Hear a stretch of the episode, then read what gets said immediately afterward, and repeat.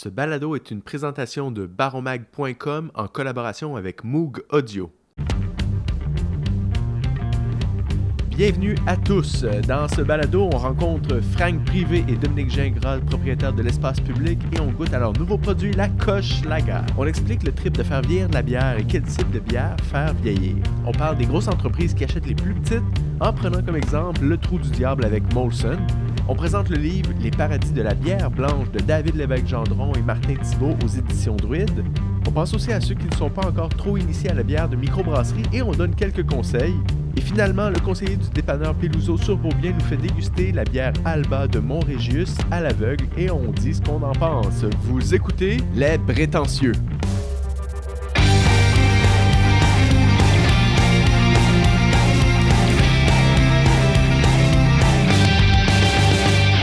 Bienvenue à ce premier épisode du balado Les Prétentieux. Mon nom est Nessun Roberge. On est présentement au Peluso sur Beaubien. Je suis coéditeur du baronmag.com. Puis à chaque émission, on va être accompagné euh, d'une bande de joyeux lurons avec qui on va parler bière finalement. Moi, je suis pas tellement un connaisseur, mais j'aime ça être entouré de gens qui connaissent ça.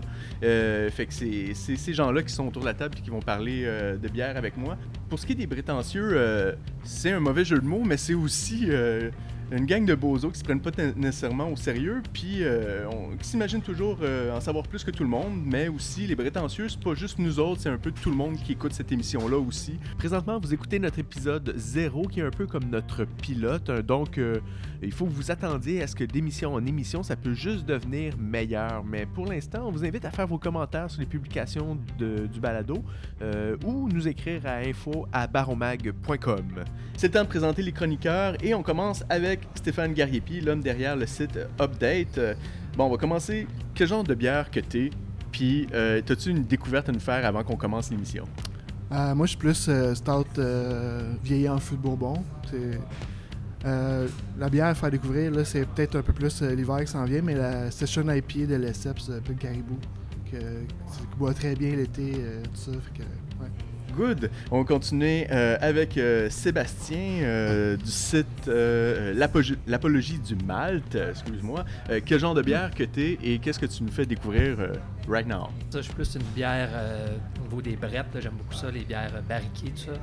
Et les saisons. Donc, on s'éloigne un peu de la IPA. Puis ça, c'était plus un ancien trip. Puis la bière que tu nous fais découvrir, Ben, c'est ça, c'est justement une, une- une bière qui correspond à ça. C'est la 7 carrés de la microbrasserie Maltstrom.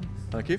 On va continuer avec euh, Leonardo, euh, Leonardo Calcano, qui est co-éditeur du Baron Mag. Bonjour, bonjour. Euh, toi, t'es quel genre de bière? Moi, s'il faut de la bière, de l'IPA, puis ou de la, ou de la porter. La Il Porter? faut que la- que ce soit noir. Noir comme mon âme. Je veux que ça soit noir tout le temps. J'adore ça. Puis, euh, puis c'est, qu'est-ce qui t'a marqué ou qu'est-ce qu'on sur quoi on devrait s'attarder là, euh, en ce moment? Euh, qu'est-ce qu'on va, qu'est-ce qu'on va c'est le congrès de la MBQ qui commence demain, le 20. Euh, baron, on a un dossier spécial sur les entrevues qu'on fait avec ça, puis on s'en va passer la journée là-bas, discuter avec eux autres. Good. Et on termine avec Alex Bussière de La Horde des Brasseurs, qui est un blog vidéo sur Facebook. Toi, Ouais. t'es quel genre de bière? Ah, écoute, moi, je suis de tous les types de bières. Euh, c'est une passion pour moi, la bière. Mais évidemment, les farmhouse, les bières euh, barriquées avec des brettes, c'est merveilleux. J'aime toujours les IPA, moi, Sébastien. ça Ben, moi aussi, j'aime encore. un, de mes, un de mes plaisirs. Euh, et puis, ben, tu nous as demandé de présenter une bière qui nous a impressionné, qu'on a aimé Ouais. récemment.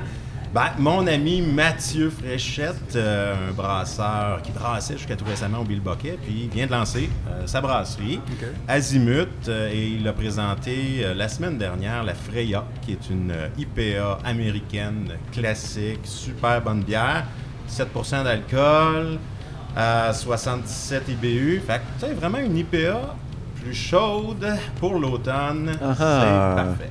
Voilà, merci beaucoup les gars. Euh, J'espère qu'on va s'amuser euh, dans cette euh, expérience bière balado. On va commencer l'émission en, en rencontrant Frank Privé et Dominique Gingras de l'espace public.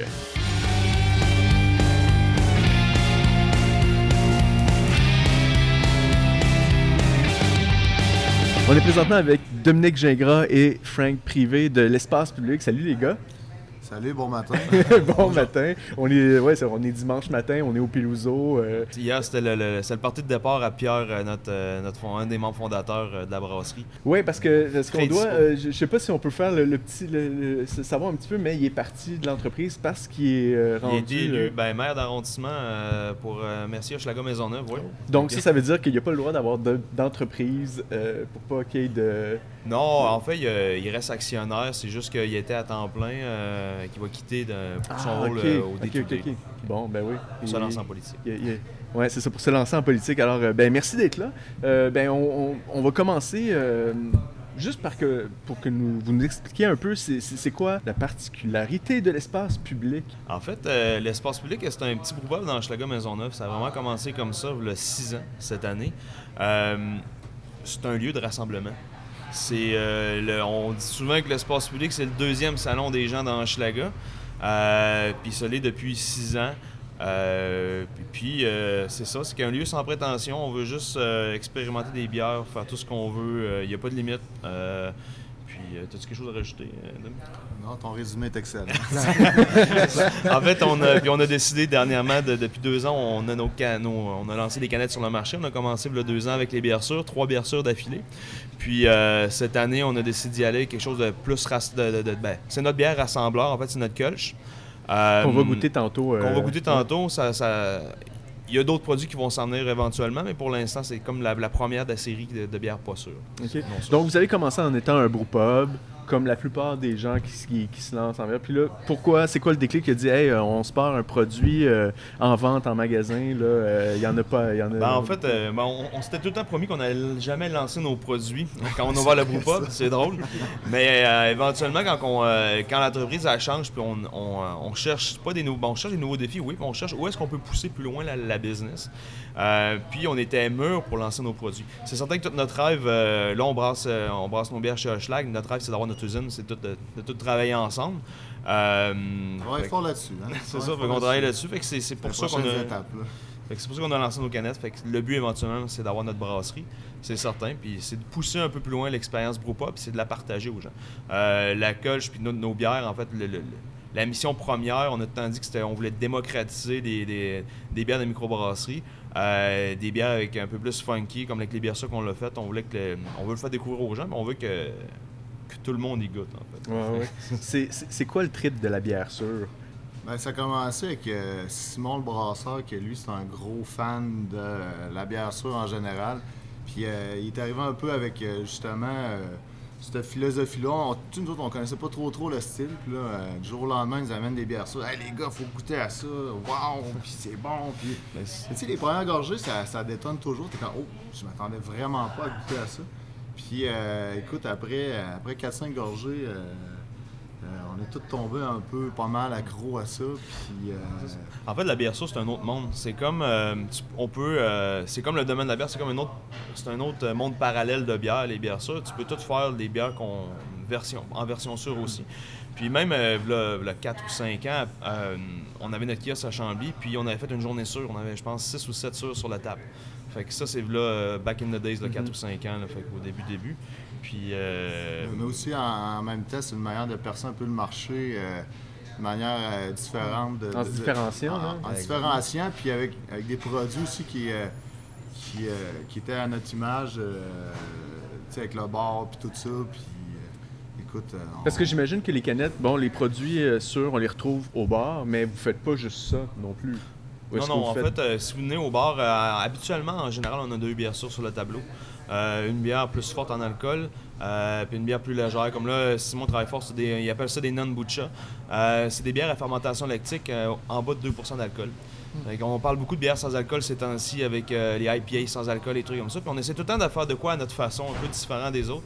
Euh, fait que Simon a vraiment décollé sur les bières, euh, les non-butcha. Fait que c'est pas un non, c'est pas un kombucha, c'est une bière à fermentation lactique autour de 2% C'est ça sa mission. Puis après ça, on a tout le temps autre chose. Fait qu'on a des trucs euh, plus barriqués, euh, des trucs fermentés avec des brettes, euh, euh, avec euh, toutes sortes d'autres bactéries. certains aussi, il y, a, il y a toujours les classiques là, dans les bars, là, les, euh, IPA, rousse et, euh, et compagnie. euh, fait que, on a tout le temps une dizaine de choix de bières euh, sur les tables. là, fait que C'est Cool. Vous autres, là, autour de la table, là, les autres, Ouais. qu'est-ce que vous pensez de ça, des bières sûres? Ah, ben, c'est- très bon. Surtout en saison estivale, hein, c'est plus rafraîchissant.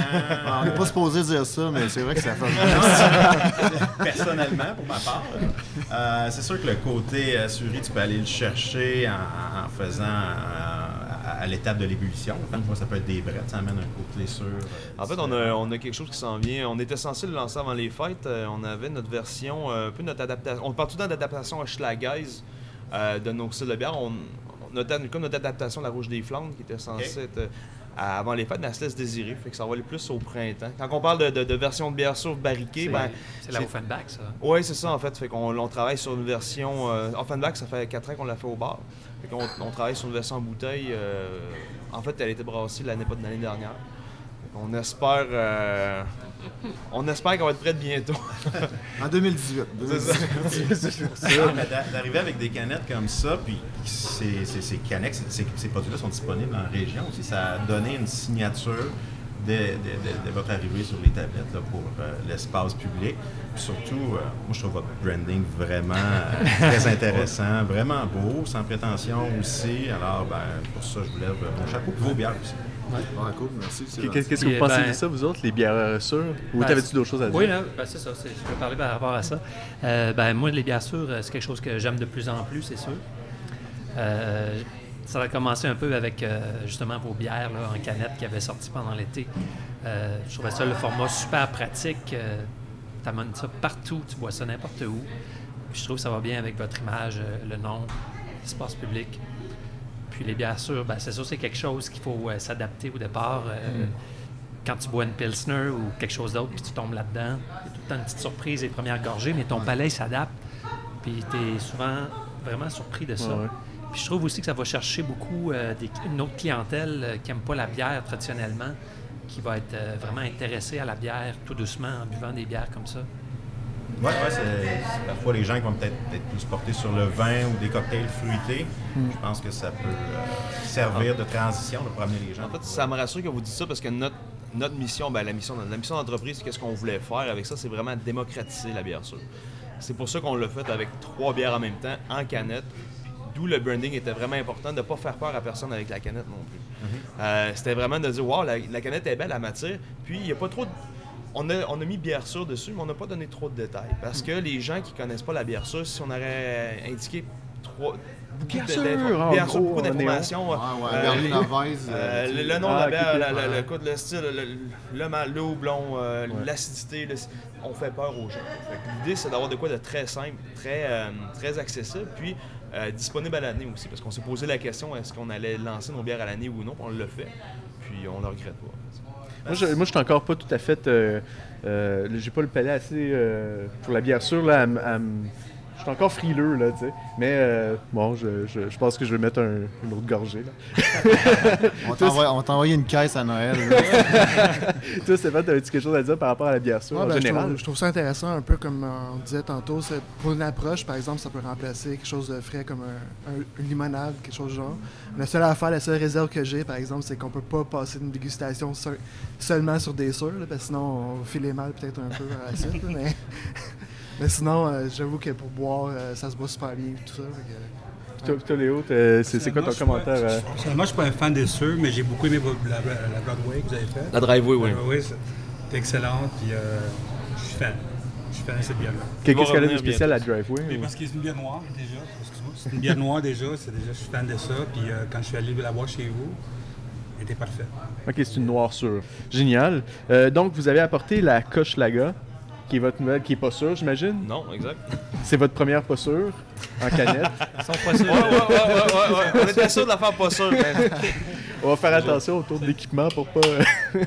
Mais vos produits sont, sont bien distribués parce que, je le dis, je le répète, je viens de Drummondville. C'est même en, en dépanneur, là, où il y a un peu moins de, de sélection. euh, on a le Lausière, où il y en a énormément.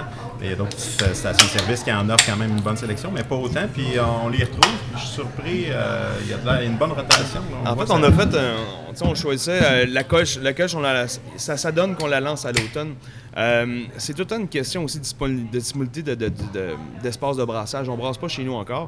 Euh, fait qu'on a des bières. euh, on, pourrait, on aurait aimé ça lancer 10 produits. Sauf que c'est encore une notion. De, un, on a des produits en canette, il faut, avoir l'inventaire des canettes. Puis euh, on, va on choisit, cette année, on, cet été, on a choisi de pousser les bières pour profiter de la, de la- de production. Euh, mais c'est un peu ça, parce qu'on voulait s'assurer de fournir tous nos points de vente. Puis, euh, ben, l'espace public, c'est ça, c'est de rendre accessibles nos produits. C'est pas, on va pas dans l'effet de rareté, on va pas dans. c'est- pas une question de stratégie, c'est juste une philosophie différente un peu. C'est qu'on va, on, on essayer de pousser nos produits à plus grande échelle possible pour, euh, pour les faire goûter à plus de gens. C'est, c'est, euh, moi, je pour le monde qui connaisse vraiment pas ça ou que ça, la colge, c'est quoi la particularité de la colge? Pourquoi on appelle ça de même? Puis, euh, En fait, euh, la Kölsch, c'est une, euh, c'est censé, être- c'est comme une, c'est une, c'est une levure de fermentation basse, fermentée à, à température haute. Fait que c'est ça qui va donner sa caractéristique un peu plus. euh, euh, moi, j'aime j- ce que je dis en anglais crisp. Moi, ce que j'aime, c'est le croquant de la céréale. Euh, le petit côté un peu plus fruité, un peu plus euh, marqué de la levure, plus présent. Puis euh, c'est ce que la levure Kölsch va donner à la bière. OK. Fait que c'est une version, de- c'est une blonde, mais quand même un petit côté, euh, un petit twist intéressant pour nous, pour nous autres. Très intéressant, je viens d'en prendre. euh, Ouais, c'est quoi vos impressions, là, vite, vite, de même? Tout à fait. Croquant, on voit que la levure amène des, des goûts, un profil fruité aussi. Euh, vous avez évidemment utilisé des houblons. Est-ce que c'est des houblons nobles ou vous êtes allé. avec Non, on est allé, ben, euh, c'est, des, euh, des houblons classiques américains, le Tetnag, puis du Cascade, en fait. Fait que Tetnag plus d'origine allemande, mais avec, euh, avec du Cascade, en fait. Bravo. Good. Puis vous autres, qu'est-ce que vous en pensez? Ben, la céréale, je trouve qu'elle est vraiment bien présente. C'est, euh, puis on s'éloigne vraiment des bières surettes. euh, on tombe dans quelque chose euh, qui nous rapproche plus de la base un peu euh, du peuple. Euh, La plèbe. C'est ça. Puis euh, Exactement. le croquant de la céréale aussi, là, c'est, pas mal intéressant. Le fruité, euh, je, je me- je le sens à la toute fin. euh, je me questionne un peu encore sur euh, c'est quoi exactement le fruit que je goûte. Là? Je vais prendre l'autre gorgée. Dans ce temps-là, toi, qu'est-ce que t'en penses? hein? Euh, oui, effectivement, la gasification est ex- excellente. euh, ça descend bien. Il y a aussi un, un petit côté sucré là, que, que je goûte un peu. là. Mais sinon, là, c'est super C'est très buvable. là, c'est- ouais. Puis je veux juste spécifier là, qu'on veut pas juste être flatteur, Non, là, c'est ça, mais, ça, que c'est- ça donne bien, les gars. Il n'y a pas de capable d'en défaut. prendre. Non, mais il n'y a aucun défaut. Il n'y a pas d'excitation. Il n'y a rien. euh, c'est- c'est- C'est là. Ben, c'est une bière euh, simple à la base. Je dirais c'est pas euh, une bière là, que mon oncle va tomber sur le cul en, en goûtant ça. Là, et il va, les gens vont se reconnaître là-dedans. Puis le petit fruité, je dirais, c'est peut-être euh, un petit peu la poire ou la, la pomme, je sais pas trop. Peut-être la pomme, ouais, effectivement. Alors, euh, nouveau, nouveau produit disponible en magasin qui est la Coche Laga de l'espace public. Euh, merci les gars d'être euh, venus euh, parler un petit peu de, de- de vos produits, votre entreprise. Merci de l'invitation. Vous pouvez rester euh, si vous désirez euh, jaser. On va commencer à parler de vieillissement de bière. Et toi, Sébastien, tu voulais me parler de ça, du vieillissement de bière. oui. Pourquoi? Ben pourquoi? Ben euh, parce que c'est quelque chose justement que je me questionnais beaucoup là-dessus. Euh, on entend souvent les gens poser des questions. Combien de temps je peux garder ma bière, etc., etc. Première chose, ben pourquoi faire vieillir une bière? Parce que c'est pas comme une bouteille de vin. hein. C'est, souvent, c'est quelque chose qui est à la base qui est bonne, fraîche. Par exemple, on pense à toutes les bières comme les IPA, que ça, c'est euh, la journée qui est faite, on la boit, puis elle va décroître en qualité avec le temps. C'est pour ça que c'est important de la garder au frais le plus longtemps possible.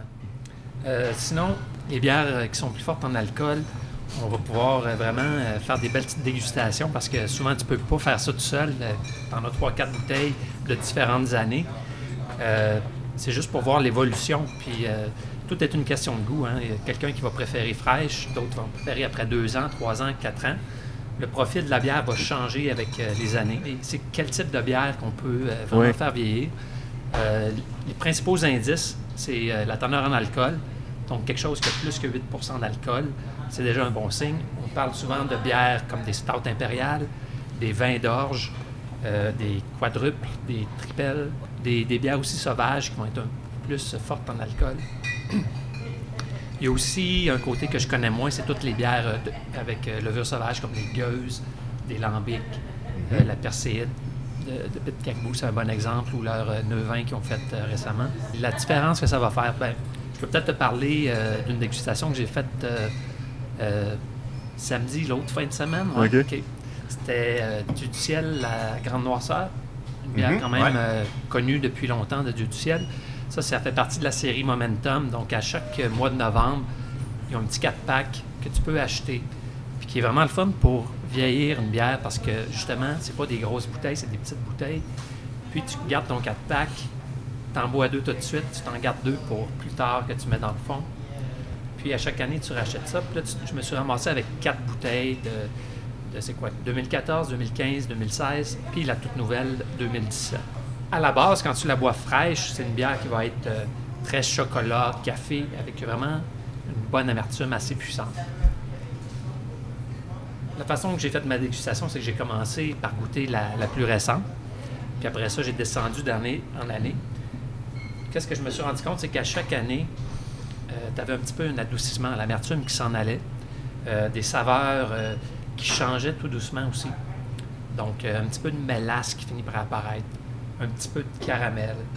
Ensuite, on tombait plus dans la crème brûlée. Puis, qu'est-ce que j'ai vraiment été surpris de cette dégustation-là, c'est que on voyait vraiment comme quatre paliers, tu. Tu voyais, euh, à chaque fois que tu changeais d'année, tu avais l'impression de descendre une marche ou de monter. C'était vraiment intéressant de voir, justement, comment une bière que tu n'as pas touchée pendant quatre ans, le- la différence, tu ne pourrais pas dire que c'est la même bière, c'est quelque chose d'autre, complètement différent.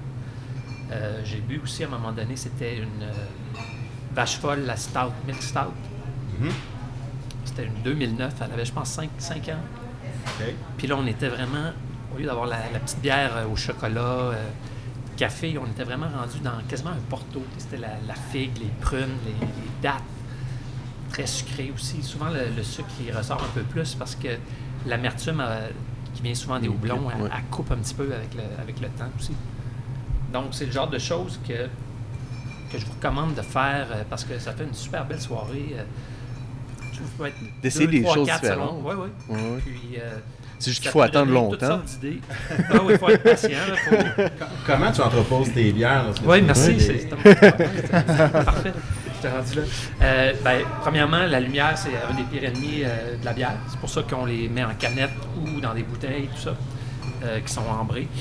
Mais le best, c'est de garder ça dans un endroit obscur où il n'y a presque pas de lumière ou zéro lumière. Ça, c'est parfait. Ensuite, la température. Euh, pas besoin d'être euh, dans quelque chose de très froid parce que plus que tu descends, mettons, si tu la mets dans ton frigidaire, la bière va pas beaucoup changer à ce moment-là parce que le froid, ça ralentit un peu euh, l'évolution. L'important, c'est d'avoir une température qui va être stable, que tu ne vas pas passer du chaud au froid. Puis, la bouteille debout, c'est recommandé aussi. Pas vraiment de raison euh, très claire par rapport à ça. Euh, premièrement, en la gardant debout, euh, la- le liquide n'est pas en contact avec le bouchon. Donc, c'est un bouchon en métal ou un bouchon en liège ou qu'il y a- certaines choses qui pourraient interagir avec la bière. Deuxièmement, c'est que tu as un minimum de, de contact euh, de la bière avec l'air. C'est seulement la partie Juste du le haut. bout, ouais, OK. Puis aussi, si tu la couches, ben là, tu vas te ramasser probablement avec un dépôt qui va se faire sur le côté de la, de la bouteille, que peut-être c'est pas très nice quand tu, euh, tu dégustes. Là. Mais Ah, sinon, euh, en général, c'est de... la question là, avec des bouchons de liège. Je sais pas si c'est. Parce que ça m'est arrivé, un ami avait fait vieillir de la, de la trois pistoles de Nibro. Puis euh, sur les bières qu'il y avait, il y en avait une qui euh, s'était oxydée. J'imagine que c'est un défaut avec par le bouchon de liège. Je m'étais posé la question. là. Je suis pas un- une personne qui euh, fait vieillir des bières. là. Ouais, ouais. Je n'ai pas cette patience. Euh, Ouais, c'est chez- moi, je suis tout le temps. ben, j'ai, j'ai eu un ami euh, chez, chez lui, puis il y a 3-4 frigos euh, de vieillissement qui sont là. Il y en a plein, il s'en va les acheter un peu partout. Il les met là, il attend un moment. Puis là, aujourd'hui, ben, il peut plus en boire parce qu'il y a un problème euh, par rapport au mal de tête, puis tout ça. Fait qu'il peut plus boire ses bières. Fait qu'il est vraiment content quand il y a de la visite. puis j'étais comme, ok, cool. Fait que là, on débouche des bières, il nous les fait goûter, puis il nous regarde, tu sais, parce que lui, il peut pas en boire. Fait que, euh, non, mais je, je trouve ça étonnant parce que ça devient. euh, ben, c'est, c'est, c'est, c'est- ça devient. ben, c'est tout le temps une passion, mais ça devient une affaire de collection, là. C'est, c'est, c'est, c'est fou, là. Ouais, ben, moi, je suis pas un grand vieillisseur de bière, je dirais, parce que justement, souvent, c'est c'est difficile de trouver les bonnes bières. Puis, euh, c'est souvent les grosses bouteilles aussi, c'est plus compliqué parce qu'après ça, il faut que tu te ramasses une, une grosse gang pour, pour boire ça. Donc, euh, Dieu du ciel, c'est génial. C'est vraiment le, euh, le début là, de leur bière forte. là. comme là, il va y avoir le, la solstice d'hiver qui va sortir, un vin d'orge. C'est ça, justement, l'autre l'autre style que j'oubliais tantôt, le vin d'orge. Uh-huh. Après ça, tu as, je crois, c'est la. Tu as aussi la Iseko Nisho qui, qui est très bonne pour ça. Donc, c'est tous des, des 4 packs qui sortent dans les prochains mois. Ça vaut la peine d'en garder. S'il y en a des moins patients comme toi, Mhm. tu as aussi des bières euh, plus, plus, euh, plus normales, qui sont moins propices au vieillissement, que tu peux faire vieillir, mettons, sur un an. Tu t'achètes, par exemple, une bière avec euh, un petit peu de brette dedans, une, une IPA. Puis là, tu t'en achètes quatre d'un coup. Puis là, tu en bois, tu les bois à des fréquences, euh, soit à tous les trois mois ou deux mois. C'est ça, je me demandais, c'était quoi la fréquence pour dire que ça vieillit? Est-ce que c'est vraiment un an ou est-ce que après une semaine, je peux me dire, ah, ça a vieilli un petit Ben, peu? Ou... une IPA, par exemple, ça, ça- ça vieillit quand même assez vite. là. Ah ouais, ok. Ouais, ouais, ouais. Donc, euh, après, après quoi, trois mois, quatre mois, c'est... Ouais, ben, c'est la présence des houblons qui, qui- les houblons qui s'effacent euh, avec le temps, puis euh, la contribution houblons. Euh, c'est- toujours bon pareil. C'est assez intéressant. Dans, dans le cas des IPA, Brett, ce que tu disais, c'est que dépendant de la souche de Brett qui est utilisée, on va aller chercher dans le vieillissement un côté peut-être des fois plus fruité, des fois plus euh, animal, un peu plus de cuir, plus horsey qu'on dit. Euh, puis on va perdre un peu un côté du houblon. Fait que des fois, on va, sur certaines brettes, on va, on va perdre du fruité, on va perdre la- la- le houblon, mais on va gagner autre chose. Puis dans certains cas, le, le côté brette va sortir vraiment de quelque chose de plus fruité aussi, Ouais. de plus confit même. Euh, fait que ça va être vraiment il y a tellement des souches de brettes différentes, il y a tellement des goûts différents que ça peut vraiment évoluer. Puis même d'une bouteille à l'autre, même la même brasse va évoluer différemment. Parce que s'il y a plusieurs souches de brettes dans une même bière, dépendant de la température de l'entreposage, quel qui va prendre la place sur l'autre.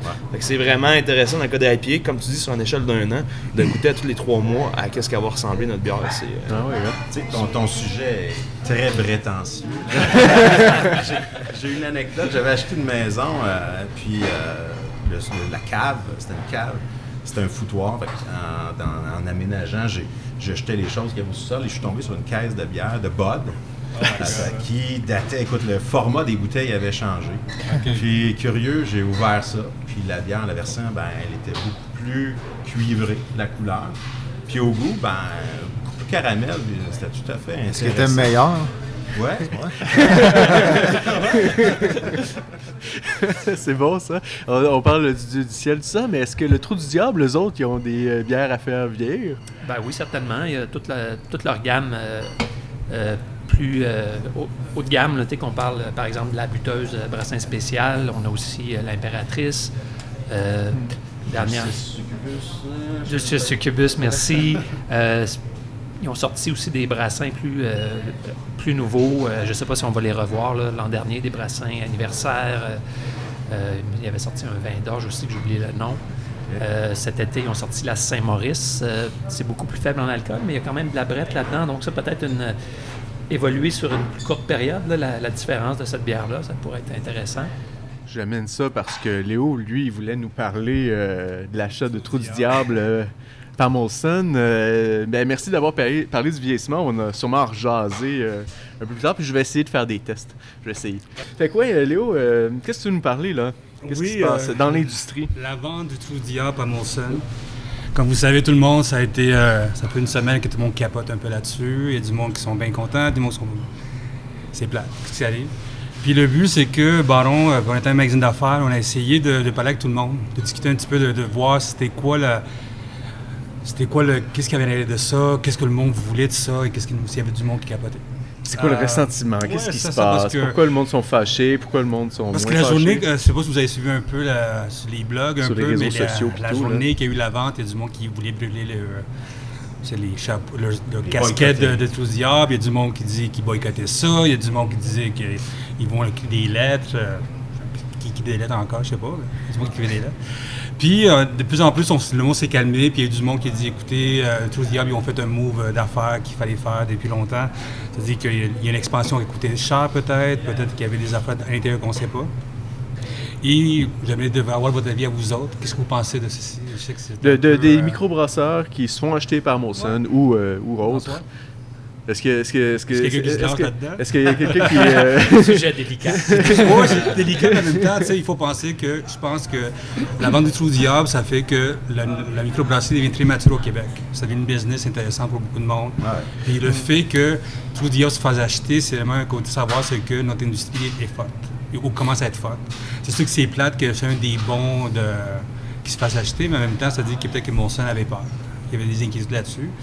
Et moi, avec les brasseurs que j'ai parlé, il y a du monde qui sont bien contents, puis il y a du monde qui ont, ils viennent de boycotter ça à 100%. Ben, nos, nos amis de l'espace public, vous, si jamais on faisait une offre était une comme ça, euh, Euh, je te dirais aujourd'hui, je, on, en a- on, on parlait en rien, mais ça, ça serait non. Sauf que euh, il y a deux points de vue à ça. Ben, je, je- vous piller sur des œufs aujourd'hui, je dirais pas mon. Non, non, allez-y. Ben, il y a deux, il y a, il y a le point de vue du, du- du niveau de la bière. C'est certain que du niveau de la bière puis de la MBQ pour la microbrasserie. Euh, mon point de vue personnel, on est cinq dans le business. mais un, je trouve ça dommage pour au niveau de la bière. Euh, parce qu'on avait, tu c'est c'est une perte pour le milieu de la microbrasserie au Québec vis-à-vis des, grands brasseurs. Euh, ceci dit, quand je pense au niveau, au niveau de l'entrepreneur puis des gars du Trou du Diable, euh, c'est pas facile. Moi, on l'a vécu. Moi, je travaille, je travaille pas à temps plein l'espace public. J'ai travaillé à temps plein. Je suis retourné travailler, puis j'espère retourner à temps plein un jour. Mais c'est c'est viscéral une business. Puis euh, je suis certain que les gars l'ont pas fait sur un coup de tête. Euh, c'est euh, une décision que je j'espérais jamais avoir à prendre aussi parce qu'on on va s'arranger pour, euh, On veut être pour indépendant le et plus longtemps être indépendant, faire nos affaires. Est-ce qu'il y, y a eu quelque chose, comme tu dis, est-ce qu'il y a eu de l'investissement, est-ce qu'il y avait de la pression ailleurs à gauche, ton, ton- ta situation familiale change aussi, ta business, tu veux l'avoir grossir, tu veux l'avoir... Est-ce que c'est quoi ta vision à long terme de la business, ça change dans le temps? Euh, je dirais pas mon point de vue, j'ai comme pas l'idée claire encore, Non, mais c'est un peu tout ça qu'il faut regarder, il faut Non, mais penser, c'est c'est de savoir, euh, en fin de compte, un autre microbrasseur qui c'est là, c'est c'est quoi la, la réalité, justement, de, de faire son, son- sa propre bière, puis d'avoir sa propre business dans le milieu. Ben, tu sais, on le sait, on- tu, tu nous en fais part en même temps, tu sais. Puis euh, mais aussi, en, en même temps, peut-être que les gars, en même temps aussi, ils voulaient peut-être vendre leur, leur entreprise, mais tu sais, c'est- c'est- c'est qui qui veut acheter ça? C'est qui qui est capable de prendre les rênes aussi? euh, fait que, tu sais, euh, c'est- sûr qu'on on trouve ça plate parce que, euh, tu sais, comme tantôt on disait, c'est... c'est- c'est- on, on s'en vient de plus en plus fort, le marché, tu sais, est, est- est solide, puis on sait que les gros brasseurs, de plus en plus, euh, commencent à magasiner... euh, euh, des, brasseries qui sont quand même bien installées. on a vu passer des, gangs qui se sont fait approcher. Puis, je pense que je pense que l'offre est intéressante. Là, que, que- Ben, c'est oui, c'est parce que c'est- c'est viscéral aussi pour les, les- Ouais. les amateurs de bière parce que c'est trop du diable. C'est c'est une microbrasserie qui était adorée ouais. par, euh, Ouais. par tous Ouais. les amateurs Ouais, de, de bière au il y a un Québec. là. capital de sympathie qui est, qui est- qui est- qui est extraordinaire, tout ça. Fait que, tu sais, là, en même temps, les, les gens sont comme. Ah, ils savent juste pas comment réagir à toute euh, cette histoire-là. Ben, je, peux, je peux comprendre le côté humain, la gang derrière ça, à quelle étape il était rendu, évidemment, à qui il aurait pu vendre cette entreprise-là. Ben, il y a différents modèles. J'aurais pu Bose s'y retourner vers les employés. Ouais, c'est bon, ça. c'est vraiment cool, là, tu sais, là, le- de garder en même temps l'essence, puis tout vendre ça là, à leurs employés qui, qui, qui restent. New qui Belgium l'ont fait aux États-Unis, une très grosse Ah. brasserie qui continue de croître. Tu sais, la révolution, ben, tu sais, puis moi, c'est pas arrêté ma réflexion, mais la révolution sais, ça part des États-Unis, puis ça s'est fait, vous me direz, je suis un peu dans ma perception erronée, mais ça s'est fait beaucoup par le partage des expériences puis de l'expertise entre brasseurs amateurs pour le dans un même combat, c'est pas un combat, mais dans une même mission qui est de, de développer euh, un bonne produit, puis la somme des expériences puis de l'expertise partagée par chacun, ça fait qu'il y a un marché hyper intéressant, euh, une nouvelle approche de la bière qui répandue partout dans le monde. Je pense qu'au Québec, ça s'est fait ben, de la même façon. Là, puis ça, il y a eu une communication aussi avec les Américains. Je pense qu'à l'époque, Mhm. Greg Noonan, qui était en- au Burlington, euh, a collaboré avec, euh, à ses débuts avec Dieu du ciel. Puis je pense qu'entre les brasseurs québécois, c'est quelque chose. Et même le Trou du Diable de- a contribué beaucoup à ça. Mais en même temps, c'est un peu la somme de tout ça qui, est- qui a été vendu. euh, Parce que ça, ça, ça va-tu changer le produit en tant que tel? On sait pas. Ça, la, la question, il y a La- du monde L'avenir qui- nous le dira. Parce que tu sais, il y a des compagnies comme aux États-Unis, comme la, la Greyhouse, la Greyhouse, qui aussi ont vendu à la base. Ouais. Leur bière a, a changé un petit peu, mais pas tellement que ça. La seule affaire qui a changé, c'est que la distribution est meilleure. Mais, puis la bière est plus brassée vraiment à Chicago, est brassée au Japon, puis aussi brassée en Allemagne. Mais ça, c'est- on va le savoir dans cinq ans. Tu sais. Ouais, ouais, ouais. mais tu sais, le Trou du Diable a un portfolio quand même assez large. là. Je- J'imagine que ça va se restreindre. euh. Ben, en fait, aussi, puis on, nous autres, on va le voir parce qu'il y a Pierre qui a quitté justement l'entreprise dernièrement. Là, tu as des gens qui disent qui disent qu'ils vont rester. On, on va voir qu'est-ce qui va se passer avec ça aussi, mais c'est un peu eux autres qui s'assurent que tout fait, à moins qu'il y ait des gens à l'interne qui soient vraiment des bons leaders puis qui prennent leur place, mais c'est eux autres la main de fer dans la brasserie. Euh, est-ce qu'après ça, s'ils se détachent de ça, puis c'est un peu, c'est ça comme on va le savoir dans le futur, c'est Mhm. est-ce qu'ils vont rester là longtemps, est-ce qu'ils Est-ce que qu'ils vont réussir? ça- Exact. Puis est-ce qu'il y a des, si les autres s'en vont, est-ce qu'il y a des personnes à l'interne qui vont dire Moi, je le prends le lead, puis ça va rester comme ça, puis c'est ça qu'on veut faire comme produit. Puis que, euh, qu'à la fin du mois, si la bière n'est pas correcte, qu'elle n'est pas à mon goût, ben, je la sors pas, ou c'est ci, ou c'est ça. Il y a quelqu'un à l'interne qu'il faut qu'il prenne cette décision-là, ou si ça va, ça va se perdre. Puis au-delà des produits, c'est l'économie locale. Shawinigan, Ah ouais. vécu plusieurs coups durs. Ça, c'est un, Mais fleuron il sur quand même, le, économique. il garde quand même le- le- la brasserie puis le, puis le bar. c'est- Il reste encore chez Oui, puis ce serait C'est bien. à eux autres, c'est- c'est pas à mon sens, c'est à eux autres. C'est- Ok, oui. Ça, c'est séparé dans, dans la vente. Ça. OK, OK. Mais ce serait bien que s'il y avait justement un développement de production, je pense que ça puisse se faire euh, dans une optique locale. Ça, ça a été souvent un argument qui était euh, répété, ça, que justement les emplois allaient être. C'est la centaine d'employés qui est présentement là, qui allait être là encore, mais que- on ne sait pas combien de temps que ça va Dans durer. 5 ans, c'est Ben, ça, ça. Molson, c'est des actionnaires, puis ils vont peut-être dire, Ah ben, c'est pas assez rentable, on va couper Ouais. les postes. Ouais. ou- Ils peuvent décider d'investir là-dedans aussi, à grandir encore. C'est ça. Mais la fin, je pense Oui, que il c'est- parle le contraire aussi. Mais je pense que c'est le consommateur qui va, qui va, qui va donner le, le juste à Trousse Diable et à Molson. C'est eux autres qui Ouais. vont dire oui, on va garder de la bière locale. Sinon, pour nous autres, c'est plus de la bière locale. C'est le consommateur qui va se décider à la fin. Ouais. Donc, en, en général, est-ce que ça vous choque ou ça vous choque pas tant que ça? Ça nous déstabilise plus. Ouais, c'est- On est un peu déstabilisé. C'est ça, c'est beaucoup les parts de marché qu'on entend parler aussi. C'est euh, parce que tu as les, les bières commerciales qui utilisent un- un- des spots dans les, les épiceries, tout ça, les dépanneurs. Ah ouais. Ben là, c'est comme si Molson, en plus de leur spot commercial, euh, là, ils ont un pied dans les bières de microbrasserie aussi. Puis déjà, Trou du Diable, il occupe quand même un bon espace. Est-ce que cet espace-là va continuer de grandir? Est-ce que ça va diminuer? C'est une bonne question. Point positif, ben, on va peut-être retrouver euh, des bières de microbrasserie dans des endroits qu'on n'est pas habitué. Centre Bell, euh, peut-être des, des restaurants, tout ça. Donc peut-être ça va faire découvrir la bière de microbrasserie à d'autres gens qui, sont, ouais. qui sont moins euh, en contact avec ça. Donc Ouais. euh, c'est difficile de dire, c'est sûr, ça, Bon. ça, ça fait mal un peu. Ben oui, c'est à suivre donc. Ouais. Bon, ben. anyway, nous autres, on va être, euh, Baron va être au euh, congrès de la MBQ euh, demain, demain le 20. On va voir, on va parler avec un peu de monde là-dessus. On va essayer de parler avec Isaac, on est supposé de discuter avec lui, puis discuter avec d'autres monde pour savoir qu'est-ce qu'il pense de ça, puis qu'est-ce qu'il pense du futur. Donc, suivez baronmag.com pour euh, d'autres entrevues sur le sujet. On va passer à notre euh, autre euh, chronique. On passe avec Stéphane cette fois-là qui va nous parler de. Là, on, parle de start, on parle de IPA, on parle de vieillissement. Et là, euh, toi, tu nous amènes un livre qui parle des blanches. Oui, effectivement, c'est le livre euh, Les paradis de la bière blanche. En fait, le principal propos de ce livre-là, c'est de dire qu'on ne peut pas vraiment se fier à la couleur. Parce qu'il avoir plusieurs bières blanches, mais qui sont de styles très différents, de saveurs très différentes, euh, de textures différentes, même de cultures différentes. Euh, les deux auteurs, David Lévesque Gendron et euh, Martin Thibault, c'est des, voyageurs, euh, particulièrement Martin Thibault qui est, qui, est- qui est- qui est parti en Asie et qui a fait un, un périple de, Sommité. Exactement, c'est ça.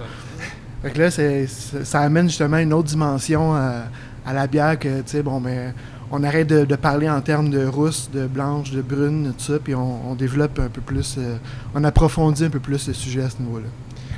Fait que, justement, ces deux auteurs-là ont commencé avec euh, La route des grands crus euh, de la bière du Québec à la Nouvelle-Angleterre.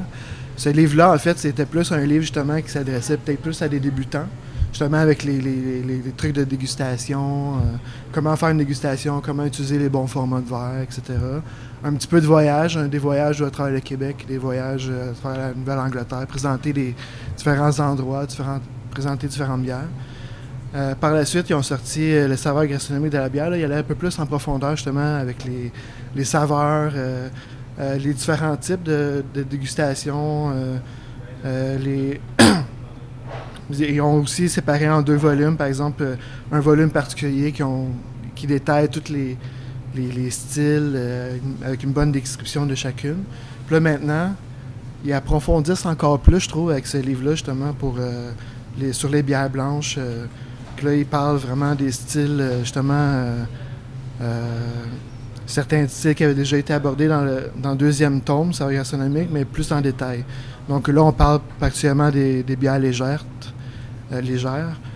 Par exemple, la Weizen, Crystal Weizen, la Wheat Beer, la Rauch Weizen, la Grodzki. Fait que là, c'est justement quand on voit ce, ce genre de, de nom-là, mais ça nous apprend justement d'autres styles qu'on ne connaissait pas. Est-ce que, est-ce ça- que- juste, est-ce que c'est un livre qui s'adresse à du monde qui connaisse beaucoup ça? Ou est-ce que c'est n'importe qui Ben, arrive là-dedans puis euh, Moi, le lisant, j'ai trouvé que ça s'adressait quand même à beaucoup de monde. C'est assez large. Euh, D'ailleurs, je vais en parler un peu plus en, en détail plus, plus loin. Je pense que justement, il y a- qu'est-ce que le point que je voulais emmener, c'est qu'il y a une évolution dans le livre qui, qui apporte, tu sais, comme euh, le premier, le premier volume, c'était plus genre débutant, les bases, ça. Après ça, le savoir gastronomique prend plus en profondeur, puis là, ils, sont vraiment détaillés dans la bière blanche. Ah, Donc, euh, il y a comme une évolution. Fait je faut pense- avoir lu les autres. Ben, pas nécessairement, mais je pense que euh, selon le niveau qu'on se sent à l'aise, je pense qu'on peut soit commencer par le premier ou soit aller directement par lui. Mais les deux, tu sais, c'est- très bien lisible, même si. C'est pas comme euh, Harry Potter, là. Est-ce qu'on est dans le milieu, on est perdu, ou est-ce qu'on... Non, c'est pas, pas nécessairement, là, mais c'est sûr que. euh, en le lisant, on se rend compte qu'ils utilisent. Tu sais, ils ne prennent pas par la main. Tu sais, il y a un- il y, a un côté pédagogique qui, qui existe, justement, qui est comme un peu naturel euh, des auteurs, mais qu'on se prend. Ils, ils font. Ils prennent pas les- le lecteur pour des imbéciles. Ils, ils utilisent même des mots, des fois, un peu plus recherchés. Des, des, des- puis des fois, ils vont peut-être même un peu déborder du sujet, par exemple, en, en- en parlant du. euh, du flux euh, control, des trucs comme ça. Là. Fait que, D'autres tu sais, d'autres prétentieux, finalement. ouais, ben, clairement. Ouais, à, le leur temps, manière. mais- tu sais, C'est c'est- c'est une bonne façon d'être prétentieux, mais tu sais, comme en faisant de l'éducation, tu sais, en faisant un peu, le- en allant, en ayant un peu dans les, euh, dans les sujets particuliers. Puis ça- je trouve que ça fait, ça, ça plaît au beer geek, tu sais, le, le genre de personne qui veut s'attarder au sujet de la bière. tu sais. Je trouve que ça, ça, ça vise en plein ce genre de, de clientèle-là. Ah ouais. Euh, y a-tu quelqu'un qui veut voir le livre? Oui. Juste que, tu sais, euh, le feuilleter pendant ce On avait de ça sur le au bureau, il est beau. Ah oui? En fait, Martin et David, je pense qu'ils ont vraiment une, euh, des gens qui font des encyclopédies, en fait. C'est ça. Ah. qui Ouais, c'est ça. Ouais. Le mission, c'est vraiment d'informer, puis tout le monde va trouver, même le, le- le- le- le- le néophyte. grand brasseur, le néophyte, ou le grand brasseur va trouver de l'information pertinente. C'est, euh, moi, j'ai le livre à la maison, pas celui-là, j'ai les autres qui ont écrit dans le passé, puis tout est, tout est extrêmement bien, bien fait, puis euh, C'est rigoureux, facile d'approche, puis effectivement, il y a de l'information pour les gens à tous les niveaux. Ah oui, puis c'est- c'est bien illustré. euh, c'est vraiment beau à l'intérieur. Ouais. Puis, y a-tu d'autres, d'autres, d'autres, euh, particularités euh, du livre là, euh, que, que toi, Ben, tu- tu- sais, dans le fond, euh, la- dans le fond, c'est le- la structure générale, c'est qu'on va parler justement des styles, un peu comme je parlais tantôt. Après ça, on va parler des saveurs types. Par exemple, on peut retrouver la coriandre, de l'orange, des agrumes, des bananes, tout ça. Clou de girofle, puis là, ils peuvent détailler ben, de, de où ça vient ces, ces saveurs-là. Parce que, euh, tu sais, par exemple, la banane, il n'y a pas de banane dans la bière. C'est juste, par exemple, la levure. Là, ils vont expliquer que c'est la levure qui, qui, amène, qui amène des esters euh, de banane qui vont rappeler ce, ce fruit-là, par exemple. Fait que, après ça, ils parlent euh, des blanches à, à la table. Fait que là, on va essayer de faire des accords. Euh, Justement, bon, ben, avec un fromage, avec un pain, quel, quel type de bière qui peut bien s'approprier, se, se- se boire.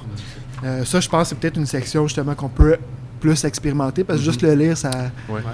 Ça, ça amène pas grand-chose, mais si, si on peut l'expérimenter, je pense que ça peut amener quelque chose de très Ça, intéressant. ça à joindre avec la dégustation. Ouais, ça ça. permet après ça de. de- de- C'est drôle aussi, les gens souvent ils pensent que justement, tu sais, je vais décrire une bière, je veux dire ça goûte euh, les oranges, tout ça. Les gens souvent ils vont penser qu'il y a tout le temps des choses autres que les ingrédients de base qui sont ajoutés, comme de l'orange et tout ça.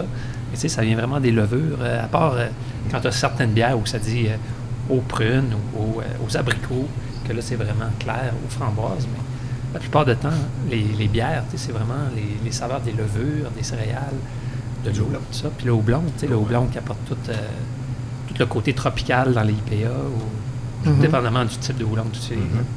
La façon que la bière est faite aussi contribue comme plus ou moins à une présence euh, de levure de malt ou de houblon. Yes. Finalement, c'est-tu un bon cadeau de Noël? Ben, moi, je pense que c'est un très bon cadeau de Noël. Justement, si, si, si on connaît un, un beer game moindrement. euh, ben, comme, comme on disait, ça peut être débutant. C'est sûr que peut-être pour un débutant, c'est. c'est- pour quelqu'un qui aime, qui aime entendre parler de la bière. C'est quelqu'un qui s'intéresse au sujet. là, C'est sûr que. Est-ce que, euh, C'est un gars, peu est-ce une que vous a- évidence, là, mais- Est-ce que vous avez une bière sûre blanche? Non, on a une blonde, euh, notre Banana Vice, qui est peut-être considérée comme blanche ou blonde. Nous, on la considère comme une blonde. Mais euh, la, la coin de rue, en fait, qui est une. euh, ouais. Blanche, non, on l'a pas faite encore. Est-ce que, vous- est-ce que vous êtes des fans de blanche? euh, ouais. Est-ce que vous êtes des fans de blanche en général? Ben, je c'est une bière souvent qui s'applique plus à l'été. C'est une bière Ouais, euh, rafraîchissante. La plus connue, c'est probablement la blanche de Chambly, là, que- avec ses notes d'agrumes, un peu de coriandre. tu- L'été, c'est super rafraîchissant. L'hiver, je vais être beaucoup moins porté. Mais qu'est-ce qui est intéressant dans les blanches, souvent, c'est le- les levures, je trouve, qui, Mhm. qui ressortent. Souvent, ils disent de mélanger ça avec du jus d'orange. là. non? Ben, moi- C'est un autre sujet, les cocktails. Ah, les cocktails, voilà. Moi, pour vrai, si ça te fait plaisir, fais-le. Voilà. Moi, je te jugerai pas. Moi, je vais préférer ma bière, pas de jus, mais si t'en veux. euh, Pour ma part, les blanches, c'est- ben, j'aime la bière, j'aime toutes les bières. C'est un style que je vais moins naturellement vers, vers ce style. Euh, mais la blanche euh, de, de, de la microbrasserie de Charlevoix, c'est quand- même quelque chose de, de très intéressant. La euh, Dominus Vobiscum blanche. Ouais, c'est ça, avec une signature Mhm. de levure ben, belge, ça, ça Ouais. soi. C'est très bon. Good, ben merci beaucoup pour le sujet, la blanche. On va continuer, euh, là, on continue avec euh, Alex euh, qui voulait nous parler, bon, c'est la première épisode, puis, ben, comment s'initier justement aux microbrasseries. On passe, on y va à la base, là. Le monde qui sont pas habitués de boire la bière de microbrasserie, comment débuter cette expérience? Vous ne ferez pas un prétentieux de moi. Non! Non, je suis un peu. oui, clairement. Euh, non, tu sais, euh, je pense que le blog sert aussi, euh, à certains moments, on va peut-être ap- approfondir des sujets avec des brasseurs, entre autres, qui sont un peu plus pointus, mais ça sert à faire la promotion, entre autres, de cette, euh, cette industrie-là, la promotion de ces artisans, de la créativité. Mhm. Euh, nous, on aime ça. Il y a des gens dans notre famille qui sont peut-être pas ou des amis rendus à la même étape que nous. Et c'est peut-être des petits trucs pour les amener ou s'il y a des gens qui commencent à être curieux, à les amener à s'initier à la bière. Euh, c'est juste qu'on va sur les forums, euh, que ce soit de brassage ou de bière, parfois ça peut paraître euh, tout un monde, ça peut paraître prétentieux un peu aussi. Je pense que la bière ne doit pas emprunter, si on veut, le- le- le- l'habillage que l'industrie ou que l'approche qu'on a vis-à-vis du vin au Québec. Donc, je pense que ça doit rester un produit qui est festif, qui est facile d'approche, c'est ma perception. Je pense qu'il faut, lorsqu'on discute, lorsqu'il y a des gens qui sont curieux et qui viennent nous voir, nous qui euh, avons euh, le goût de- des produits euh, artisanaux, je pense qu'il faut avoir une approche d'humilité, puis de répondre à leur curiosité, puis d'y aller une étape à la fois. Sur votre canette, puis tu sais, quand on revient avec euh, le livre euh, que Stéphane nous a parlé sur euh, la bière blanche, ben, c'est un bon exemple pour justement approfondir un, style. C'est une des, des stratégies, mais nos amis de l'espace public disaient que sur leur canette, il n'est pas question d'ingrédients, il n'est pas question de, de, de- de- trop d'informations. Pour ma part, je pense que ce serait quelque chose qui serait avantageux dans le vin. Lorsqu'on boit un Bordeaux, ça donne des indications. Je pense que de donner le plus d'indications possible aux euh, amateurs de bière, ça va leur Mhm. permettre de faire des liens avec les ingrédients. Alors, la première des choses que je dirais, ben, c'est aux amis qui veulent s'initier, c'est peut-être leur parler des ingrédients de la bière, puis, ben, évidemment, d'en boire, puis qu'ils puissent faire une corrélation, une association entre l'ingrédient et la saveur. C'est. euh, Puis il y a différents styles. Là. Pour certaines personnes, on, sont catégorisées par couleur. C'est correct. Puis c'est, c'est tout à fait euh, une façon euh, visuelle de classer. Mais on peut avoir des bières noires là, qui sont tout à fait différentes. Ben, justement, vous avez une bière noire qui est sûre. Alors, les gens, s'ils se fient uniquement à cette indication-là, pourraient être surpris puis déçus dans leur choix. En fait, c'est pour ça qu'on a, quand on, on parle de, de- de la canette, c'est pour ça qu'on a décidé de pas.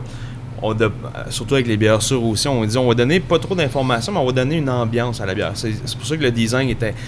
Étant donné qu'on n'a pas donné d'informations Mhm. sur la bière, euh, on parlait tantôt de pH, euh, de, on, même on- des grammes d'acide euh, d'acide lactique aussi, des trucs comme ça qu'on va voir qu'on voit apparaître sur les bières, sur les bouteilles, euh, c'est qu'on voulait avoir un échanger un sentiment avec la canette plus, une donner une impression plus que Ouais. du détail. Euh, Peut-être que dans le futur ça va changer, mais pour le lancement, spécifiquement celle-là avec les trois produits sûrs, c'était vraiment dit avec quelque chose d'émotif. De voir les gens, de voir la canette de loin, de voir. euh, mais euh, Sa, sa masse Mais- de couleurs aussi Exact. fait qu'elle est euh, distinctive. Là, puis, euh, non, euh, très ah, intéressant. ah, ah. Mais, euh, tu sais, les- je critique pas, là, vous Ah, avez pas non, vu les ingrédients, mais... Je suis le, le- mais, euh. Mais, euh, en fait, je vais en prendre note. puis C'est c'est important parce qu'on a eu le débat. Puis au début, on avait beaucoup d'informations dans la canette, puis on l'a enlevé. OK. Fait que- mais c'est le fun de voir, euh, d'avoir les points de vue pour. Ouais, On retrouve pas mal les deux extrêmes. Hein. Tu as des bouteilles où que t'as vraiment tout, là, Ouais. des fois quasiment trop de Ouais. détails. tu as aussi beaucoup, que, comme vous, que c'est très sobre et que c'est mystérieux. Mais au bout de la ligne, c'est qu'est-ce qui goûte qui est important. Non, c'est ça. Alors, c'est une personne qui souhaite euh, tu s'initier, prendre ses repères dans, dans, dans- dans la dégustation de microbrasserie, ben, c'est tu de s'intéresser, je pense, dans un premier temps aux ingrédients. Tu sais, quand on sait, comme tu discutais quand tu parlais tantôt, Stéphane, que la levure euh, contribue en ester, donc c'est des Mm. saveurs que la levure apporte, puis dépendamment du, du- du- du terroir, de l'origine de la levure, ben, sa contribution est, est différente. Le grain aussi, si on a un grain plus torréfié, euh, là on comprend que c'est le grain qui est torréfié qui d'une bière qu'un un stout ou une bière un peu plus euh, foncée. Euh, L'eau aussi qui euh, contribue. Alors, quand on s'intéresse aux ingrédients, après ça, on est un peu plus en mesure de comprendre ce qui caractérise le goût de la bière. Je pense aussi de, se faire un peu une cartographie des, styles, des principaux styles. Ça aide un peu à démystifier puis à mieux comprendre ce qu'on boit. Alors, euh, de présenter à nos amis peut-être, euh, la- il y a des juges, là, c'est la BJPC, je sais pas trop. Ouais, la- BJCP. BJCP, alors peut-être aller voir là, sur le site, puis regarder les différents styles. Puis ce qui est fun, c'est qu'une description. Un peu du style, puis ce ce que les saveurs, puis la couleur, puis un peu tout ce qui caractérise le style. Puis ça peut, dès, dès lors à la lecture, vous diriger sur un style qui pourrait être plus intéressant. juste pour revenir, euh, BJ- BJCP, c'est quoi exactement? Beer Judge, euh, Programme. Euh, je peux même, je dirais pas une niaiserie, mais euh, ouais. C'est un site où est-ce qu'on peut fait, se c'est- référencer. C'est comme une, une légifération, pas une légifération, une- euh, peut-être plus une norme en fait, une normalisation des bières, des styles de bière. En fait, c'est qu'on c'est super intéressant quand vous voulez savoir exactement c'est quoi un style, qu'est-ce que c'est censé goûter. Vous allez là, puis ça va dire euh, les notes. Donc, c'est un site ça va aussi loin que le taux de carbonatation dans la bière. Ok. Que ça peut dire. Ouais. C'est- assez précis. Ah, ok. Euh, pour les brasseurs, c'est un exemple. Nous autres, on se pose la question parce qu'on on dit qu'on voulait faire une. euh, c'est notre, on, la, la bière qu'on va lancer en 2018, c'est la- la- notre interprétation d'une rouge des Flandres. Mhm. Qu'est-ce que selon les gens, ça devrait goûter une rouge des Flandres? Est-ce qu'on va l'appeler une rouge des Flandres? Ou on va l'appeler euh, autre chose On va le dire c'est une, une wild Schlager. Tu sais, ça- on peut Ouais, dire ouais, n'importe quoi, mais puis il y a des gens qui sont très. euh, qui, qui prennent ça à cœur aussi. Nous autres, on, a- on se prend des styles un peu plus libres. Euh, notre Belle c'est à coin de rue. On n'a pas écrit Belle c'est pas une vraie Belle c'est une interprétation du style aussi. Fait que c'est faut faire. euh, Ouais, puis C'est pas ça. parce qu'une bière ne scorera pas bien dans une catégorie parce qu'elle n'est pas tout à fait conforme là, à- aux exigences. Ça signifie pas que la bière n'est pas, pas intéressante. là, pas Ah, ben, on a gagné meilleur ballon au Canada avec celle-là aussi, c'est ça. Puis autres, euh, Bravo. on, on- mais on l'a fait, fait à notre goût, à nous autres, en fait. C'est ça. Fait qu'il faut pas regarder, faut, faut juste faire la bière qu'on veut faire, puis après ça, ben. C'est pour ça qu'on, des fois, tu regardes, est-ce que je regarde le descriptif de c'est quoi le style, ou je, je fais la bière après, ou je fais une bière que je veux faire, puis je regarde dans qu'est-ce qu'on va cadrer après. Ouais. C'est un, c'est un- la ligne est un peu entre les deux, en fait. En tant que brasseur, il faut se poser la question. Intéressant, c'est ça. Ça fait Ouais. que les, communi- les brasseurs communiquent, communiquent plus pour euh, ben, éduquer les gens. C'est Euh, ben, en fait, on parle d'éducation. là, je- Ça passe beaucoup par les blogs. On, est, on- Mhm. on avait quatre blogueurs aujourd'hui. là, Puis euh, nous autres, on le vit quand on, lance des canettes. là, on envoie des canettes à gauche, à droite. Puis on va se parler après aussi. Mais c'est ça, dans le sens qu'on voit. On aime, les gens, on est surpris beaucoup par l'importance des blogueurs maintenant. Les gens s'informent beaucoup, beaucoup sur Facebook, euh, sur les sites web des gars, etc. Fait que, euh, ça passe plus seulement par les brasseurs, en fait, puis les brasseries. Bon, Le- on met ça sur les épaules. c'est ta faute. Ben, c'est positif, en fait. Ben, Oui, oui, clairement. Fait que, tu sais, quand on veut faire euh, commencer, ben, c'est ça, on peut pas initier des gens euh, qui veulent rien savoir. là. Si j'essaie d'initier mon beau-père à Témis, euh, lui qui boit de la Coors Light, il va falloir que je l'initie par quelque chose qui goûte, qui goûte rien, encore une fois, tu sais. Ou, euh, Ben ou là, que- tranquillement. Si, si tu pars en missionnaire, ben, sur le terrain euh, où les gens sont confortables en amenant des propositions qui peuvent être euh, cousines, euh, qui Ouais. peuvent se ressembler. Tu sais, votre coach, euh, sérieusement, c'est- une bonne introduction. C'est grand public. Puis Mhm. si tu disais tout à l'heure que c'est une bière qui est simple, mais tu sais, les bières simples, ça peut montrer le- rapidement le défaut si elle est mal faite aussi. En fait, c'est la bière euh, que pour moi que Simon travaillait plus, euh, c'est la colche. Ah oui. c'est vraiment ça. Que- puis puis d'en, revenir, mais on en parlait un petit peu tout à l'heure, mais c'est, quoi votre première bière que vous avez initiée à la microbrasserie, tout le monde? Moi, tu sais, on, Ouais. parle, on parle du Nibrou, là, tu sais. euh, moi, c'est les premières bières que je me suis saoulé la face qui, qui était de, de 9%, là. ben, c'était eux autres, puis euh, j'ai des mauvais souvenirs, mais... mais est-ce que, tu sais, je veux dire, ça a été une des dans les, dans les premières qu'on a qu'on avait des, des, des, des saveurs ou des trucs, trucs différents qui sortaient, mais euh, vous autres, euh, que- qu'est-ce qui vous a euh, peut-être initié à vouloir développer un peu plus vos goûts dans les microbrasseries? Si on commence par... Euh, Par moi, ouais, Sébastien. Ben, euh, je dirais que c'est comme euh, un peu plus av- avant la microbrasserie, c'était peut-être plus les bières importées, C'est comme un peu euh, la Guinness, euh, la Basse. Oui. Je me rappelle, j'avais été aux États-Unis euh, en voyage euh, dans le Maine, puis je m'étais rapporté une caisse de Basse, puis j'étais vraiment fier parce que ici c'était à peu près impossible à, à trouver. Prétentieux, encore une fois. C'est ça. Puis euh, après ça, ben ça a été la maudite, euh, une maudite que personne n'aimait, que j'ai fini par Ouais. boire, puis que j'ai pas aimé les premières gorgées. Étrangement, je, je la repogne un petit peu plus tard dans la soirée, puis là, elle avait atteint la température qui était bonne pour la boire. Puis là, j'ai dit, tabarouette, euh, je l'aimais pas, là, je, je l'adore, qu'est-ce qui s'est passé? Euh, après ça, ben, il y a eu Boréal, première IPA. euh, euh, Mhm. la Pale Ale, qui est aussi euh, une bière tellement sèche Ouais, je et pense que... amère Ouais. que ça, les premières gorgées, t'aimes pas ça habituellement, mais après ça, euh, tu t'habitues, puis euh, tu dis, waouh, c'est- c'est différent de ce que je connais. Ouais, ouais, ouais. Toi, toi, euh, Ah, ben, Alex, tu sais, à l'époque, les produits n'étaient pas aussi euh, vastes, la, la, la, la- la proposition. Ben, c'est parce qu'on est vieux. hein. Voilà. L'époque, dans le temps. Euh, ben, moi aussi, la première, ça a été la maudite. Euh, puis, euh, mais par contre, la fin du monde s'est imposée dans cette gamme-là comme ma préférée. Puis, j'y reviens. J'y reviens encore. Il m'arrive de m'acheter toujours une fin du monde. Pas toujours, mais à l'occasion. Puis, quand on commence, puis qu'on on est à l'achat, puis à la découverte des premières bières, il ne faut pas avoir peur d'avoir l'air ridicule. Moi, je, je me rappelle, j'étais allé aux États-Unis, on me servait une saison, puis euh, dans- je, je croyais que c'était une bière euh, de saison. C'était la, la, la, la Sophie de Goose Island, justement. Puis finalement, ben, euh, c'est ça. J'ai appris. J'ai appris. C'est en, Ben en montrant et en, en disant ce qu'on connaît pas que les gens nous, nous informent euh, sur le sujet. Alors, on commence tout à quelque part. Je savais même pas c'était quoi une saison? Ben ouais, c'est ça. Toi, Stéphane, euh, Euh, ben moi, c'était un peu un classique. Là. Moi aussi, le Unibrou avec euh, la Don de Dieu. Euh, par la suite, euh, rencontré une amie, une fille en fait, qui connaissait un peu des gens dans le milieu, puis qui m'a fait découvrir Bi- Biérofolie. Un peu comme Sébastien, avec le commencé à importer des bières. euh, après ça, plus euh, euh, arti- les microbrasseries artisanales, tout ça, des États-Unis, du Québec, euh, etc. Fait que, Ok. Puis vous autres, euh, les gars? Moi, c'est ma belle-mère dans ce temps-là. J'avais 15 ans, puis elle m'a acheté un système de brassage maison. J'avais euh, la bière de microbrasserie, je connaissais pas ça. Puis euh, c'est pas. Moi, j'étais à Saint-Léon, dans le fond du lac Saint-Jean. Il n'y avait pas de Boréal, il n'y avait pas de McColson, il n'y avait pas de. Il n'y avait même pas d'Unibrou dans mon dépanneur. Euh, moi, c'est la voie maltée, à Jonquière. Fait qu'on descendait, on s'arrangeait de descendre en char à Jonquière avec ma blonde du temps, puis tout, puis j'allais boire la bière à voie maltée. Fait que ça a été vraiment eux, le- l'élément déclencheur aussi dans la microbrasserie. Ok. Ça a été un brewpub. J'avais pas l'âge, mais ils me laissaient. Ben, ils savaient pas. mais euh, c'est la voie Busted. maltaise les premiers. ouais. Euh, moi, c'est euh, c'est Frank avec son brassage maison qui me dit ça. ouais, moi, qu'est-ce qui a fait vraiment le déclic euh, C'est euh, c'est, euh, Charlevoix avec la Dominus Vobiscum, la, la triple.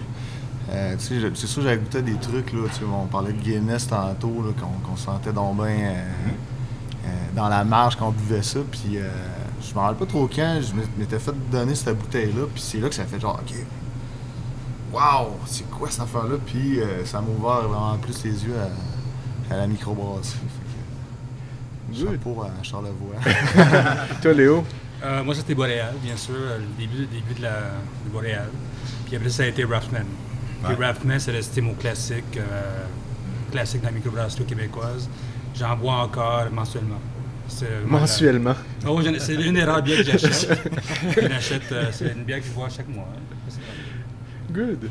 Ben, monsieur, on revient, on revient à Unibrou, là, mais tu sais, euh, don de Dieu, maudite et fin du monde euh, est, est aussi synonyme d'après-balle. Fait que- Ouais, du monde, c'est J'ai- euh, été dans des après-balles qui n'étaient pas les miens, et puis euh, souvent c'était les, les- des choses qui se prennent. ça, va être la, la- la fin de ma vie. Ah, là, tu t'apportes ces bières-là et, euh, et tu vomis. Fait que euh, c'était- amusant, je On pense. pense. voit que c'est fort les souvenirs. en quand tu, quand tu commençais à boire de la bière, c'était 5 tout à coup, il y a la fin du monde qui arrive. Ouais. On boit mal quand on est jeune, euh, on est loin de la bonne bière sans arrière-goût là, des années. euh, Mais nous autres, dans Baron, on 80, reçoit beaucoup hein. de, filles de Belgique et de France pour écrire pour nous autres, tu sais, comme stagiaires. Puis souvent, ils font l'erreur d'aller pogner la fin du monde. Uh-huh. Ils commencent avec ça. Uh-huh. Vous allez après au bureau la journée après, c'est comme, oh, c'est ce qu'on appelle 5 fins du monde. T'es comme, wow. Oh, Une de ses collègues, non, on sait, mais toutes les filles qui ont- qui sont écrites pour nous autres comme stagiaires étrangères, ils tombent dans la fin du monde. Tout le temps. Il tombe dans le fin du Parce qu'il y a- monde. a pas, ça se trouve pas en France, des, des grosses bières comme ça, ça se trouve pas. Sais. Ouais, ouais, ouais. Fait qu'on on est pas mal à la fin de l'émission. euh, euh, Hey, pour- D'abord, je vais juste rapper vite. Vas-y, mon- vite, vite, Ce que vas-y. je disais, ben, c'est ça. Toi, t'aimes la Raffman. Quand on a découvert un style, là, je pense, puis qu'on a appris les styles, je pense que c'est d'approfondir ce style-là, voir ce que les différents brasseurs vont proposer, puis voir le style de chacune des brasseries. Puis après ça, ben, on découvrira d'autres styles. Si c'est les IPA, allons-y à fond. Si c'est les, les coachs, pourquoi pas. Euh, puis de jouer peut-être aussi avec la bouffe, la bière, souvent c'est le vin, mais peut-être de surprendre des amis avec ça. Puis les accords qu'on peut faire, ben, c'est soit pour euh, assouplir une saveur qu'on a dans le mec, quelque chose de bien épicé, bon, on va se prendre une pils pour euh, s'arroser ça, soit marier les saveurs, soit y aller en contraste. Fait que c'est des jeux qu'on peut faire qui peuvent nous amener à aller peut-être découvrir d'autres styles que, que, que- que ce qu'on est habitué habituellement. Puis, tu sais, au fil euh, de notre apprentissage, ben, peut-être d'être un peu plus sensible aux défauts, de lire un peu là-dessus, puis d'être capable de remarquer, OK, un goût de beurre, c'est du diacétyl, OK, un goût de solvant, un goût de pomme verte, puis de pouvoir, ben, évidemment, identifier des bières qui sont plus... Parfois, ça peut être une batch qui est moins réussie. T'as-tu dit un goût de solvant? Ça peut se passer. Ah ouais, ouais. un goût de vinaigre. Quand c'est aussi, c'est ça. surprenant. Ça peut être une bactérie, ça peut être... euh, parfois, les bactéries, c'est bon, ça, ça contribue, là, mais... euh, Des bonnes bactéries. Des bonnes bactéries. Effectivement. Alors, euh, allez-y, arrosez-vous le gosier. Oui. Puis aussi, pas, pas s'arrêter à seulement une gorgée. Hein. C'est comme euh, souvent la première gorgée, c'est normal que tu l'aimes pas. Tu as, une adaptation, tout dépendamment de qu'est-ce que tu as bu avant, qu'est-ce que tu as mangé. Donc, euh, prendre une gorgée, deux, trois. Là, si tu as fini la bouteille et tu n'aimes pas ça, ben là, c'est signe que tu n'aimes vraiment pas ça, mais ça veut pas dire de jamais réessayer non plus. Parce Souvent, qu'on c'est- évolue. Souvent, c'est ce qu'on dit avec les sour. Les premières gorgées détonnent parce que ta langue n'est pas prête à recevoir un blast de, de pH de même. Mais après quelques gorgées, généralement, euh, Je pense qu'avec toutes les bières, la première gorgée sert à, à- à mettre en scène, là. Puis euh, la deuxième, la troisième, c'est là qu'on est un peu plus en mesure de- de- d'analyser là, toutes les saveurs. Euh, ben, merci beaucoup, Alex, pour euh, ce petit exposé sur euh, l'initiation. Et on va, c'est la fin de l'émission. On va faire une dégustation à l'aveugle. Alors, on a le conseiller du Peluso qui est en train de préparer des petits verres. Le but, c'est, ben là, tu sais, je sais pas à quel point là. Est-ce que, est-ce que vous voulez fermer les yeux? Est-ce qu'on, est-ce que le, le- de voir le truc, ça peut être un, euh, ça peut jouer Non, non, je me demande, est-ce, que- est-ce qu'on fait à l'aveugle, est-ce qu'on joue le jeu jusqu'au bout là? Ben oui, ben oui. ah, ouais, ouais. OK. Fait que je vous, je vous invite tout le monde à, à- à fermer les yeux avant qu'on euh, qu'on commence à les... euh, Ben là, euh, les- ouais. Euh, Je sais pas comment on va faire pour avoir le verre. Moi, moi, moi, moi, moi, je suis le seul, je suis le seul qui va regarder parce que comme je connais rien... euh, ça vient qu'une paille. là. Donc, tout le monde a les yeux fermés. On va pouvoir commencer à, à faire couler ça euh, ici. Je suis présentement avec le conseiller du Peluso qui est... Marc-Antoine, enchanté. Euh, Par rapport au Peluso, si tu veux nous en parler un peu, c'est nouveau ici depuis euh, sur Beaubien. Depuis, Oui, ça euh, fait environ 4 mois que le Peluso Beaubien est ouvert. Euh, ben, dans le fond, c'est ça, c'est le deuxième qui a été ouvert. Euh, le premier est toujours, euh, toujours présent. On a la même sélection qu'à l'autre Peluso, celui à Rachel Berville. Donc sinon ici, c'est 251 rue Beaubien-Est.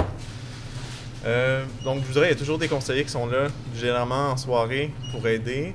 Fait que vous- je, vous- je vous invite à, à- à goûter. Moi, je goûte en voyant, mais... euh, Alors, on commence tout, tout- tout le monde commence un petit peu par l'odeur, hein? Ouais, le, le lever belge là-dedans. Ouais.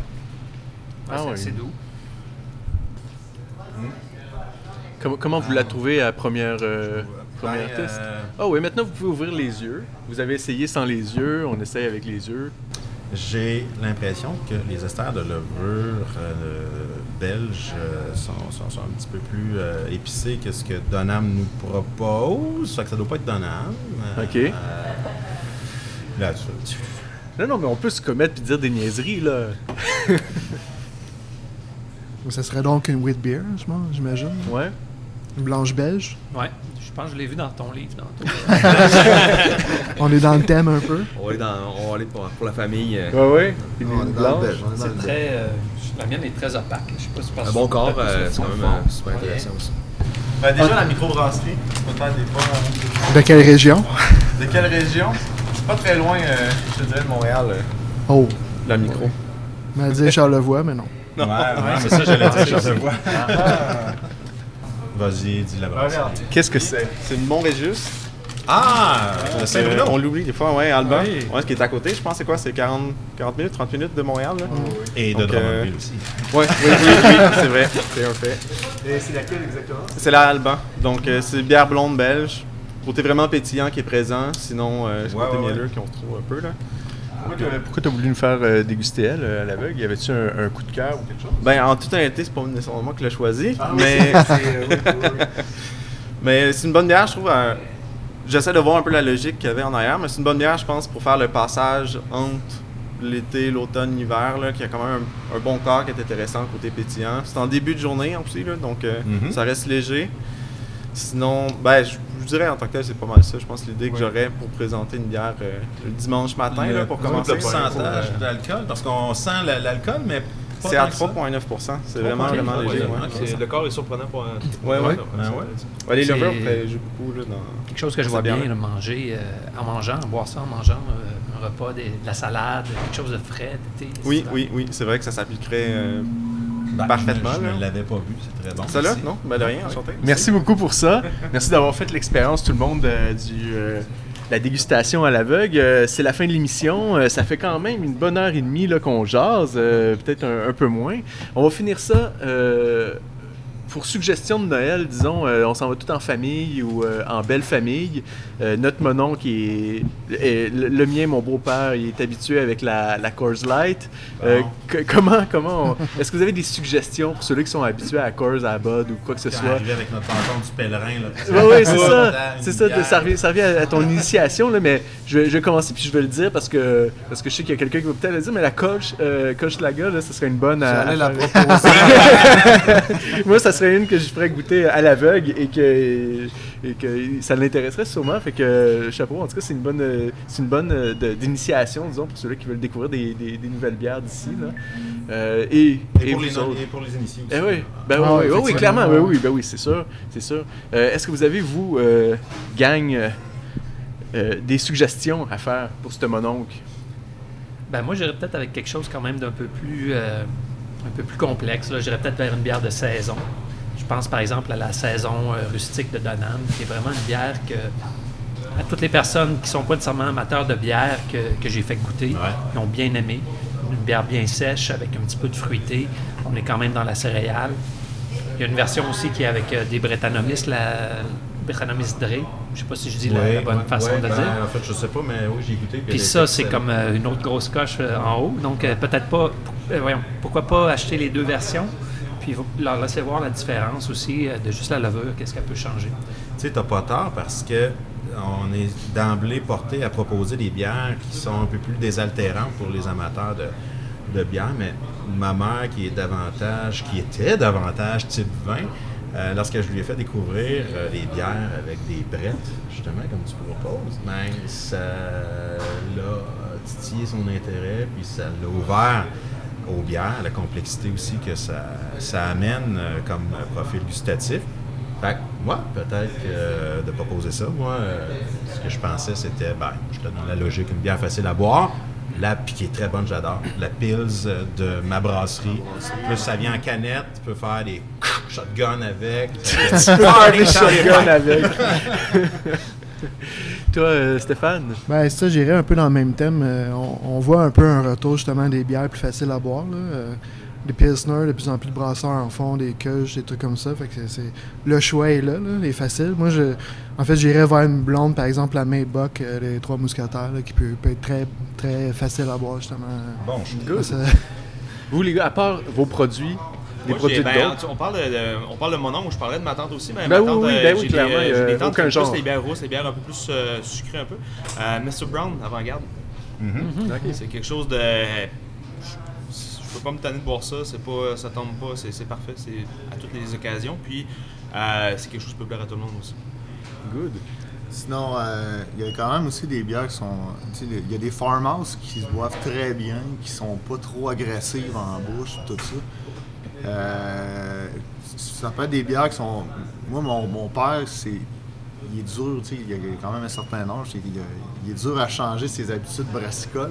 J'ai fait goûter une farmhouse l'autre jour. Puis, curieusement, je l'ai vu aller en achetant en cachette. euh, dans son. Fait que, euh, tu sais, ça peut être, ça peut être une, une belle porte d'entrée aussi à ceux qui sont moins habitués. Sinon, euh, moi, ce que j'ai tendance à faire, c'est que j'amène une bière facile de microbrasserie, mais en même temps, suite après, j'y sors un truc vraiment funky qui est faut que tu goûtes à ça. Puis de- de- généralement, les, blancs- les gens sont plus ouverts. Fait que j'ai mon, j'ai eu mon beau-père à petit feu maintenant, il boit de la grosse IPA. Il, il aimerait donc bien ça que quelqu'un sorte une grosse IPA d'un litre. Là, ses chums pourraient tout acheter ça. Fait que, n'hésitez pas. Commencez avec une porte d'entrée. Généralement, les gens cherchent des repères. Puis euh, après ça, attaquez-la avec euh, de quoi de costaud. Ah ouais, le temps des fêtes, on rencontre la famille, ils nous voient avec quelque chose dans les mains de différent qu'une euh, bière, puis ça, souvent les gens viennent vers nous pour nous poser des questions. Ah ouais, toi, Leonardo, euh, Euh, nous autres, c'est- dans ma famille, c'est plutôt du vin qui boivent beaucoup eux autres, mais ils boivent du fort. So, moi, ce que j'irais, c'est Full Time IPA de Vos. Tout bad pour les autres. Faut t'en le Tout bad pour les autres, moi, je suis pas là pour le niaiser avec ça. So, euh, si tu bois du fort, tu peux aller boire Full Time IPA. Ouais, euh, Puis, tant les fêtes, le monde boit du fort, tout ça. Puis, si on peut, comme tu disais, essayer de nouvelles bières, j'irais avec ça. pas cher en plus cette bière-là, je trouve. I know. Good. Merci beaucoup, les gars, pour cette première expérience, ce premier podcast, cette ce premier balado. Euh, J'espère que, que vous avez aimé ça. J'espère que euh, on n'a pas euh, fait chier personne. Ah, J'ai manqué ma chasse un matin. Ben oui, c'est ça. Chris, J'y vais. Fait que, ben, je vous souhaite un bon temps des fêtes. Euh, je, je pense pas qu'on va se revoir avant ça, sinon on va continuer l'année l'année prochaine. Puis, euh, ben, merci à tous et puis euh, essayez, essayez-en des bières de microbrasserie.